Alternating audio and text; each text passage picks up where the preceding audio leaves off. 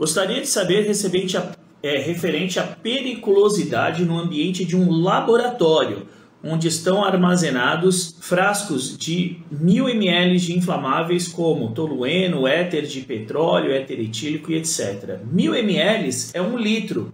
Quem é que perguntou? Desculpa, deixa eu ver aqui o Antônio. 1000 ml é um litro, né, Antônio? Vamos ver o que a NR16 fala aqui.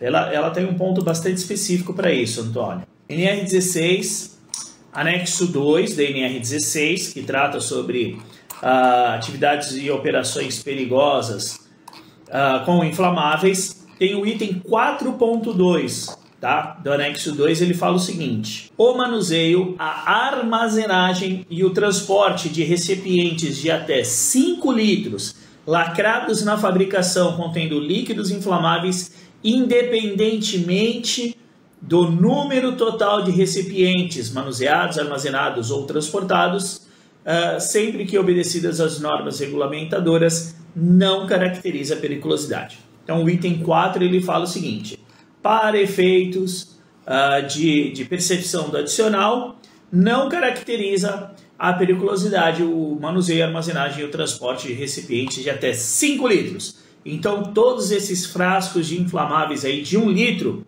não caracteriza a periculosidade se eles estão lacrados na fabricação.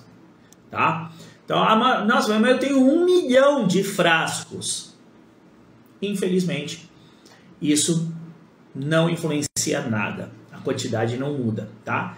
Se ele está lacrado na fabricação, não caracteriza a periculosidade. Ok, Antônio? Então, não tem periculosidade neste ambiente.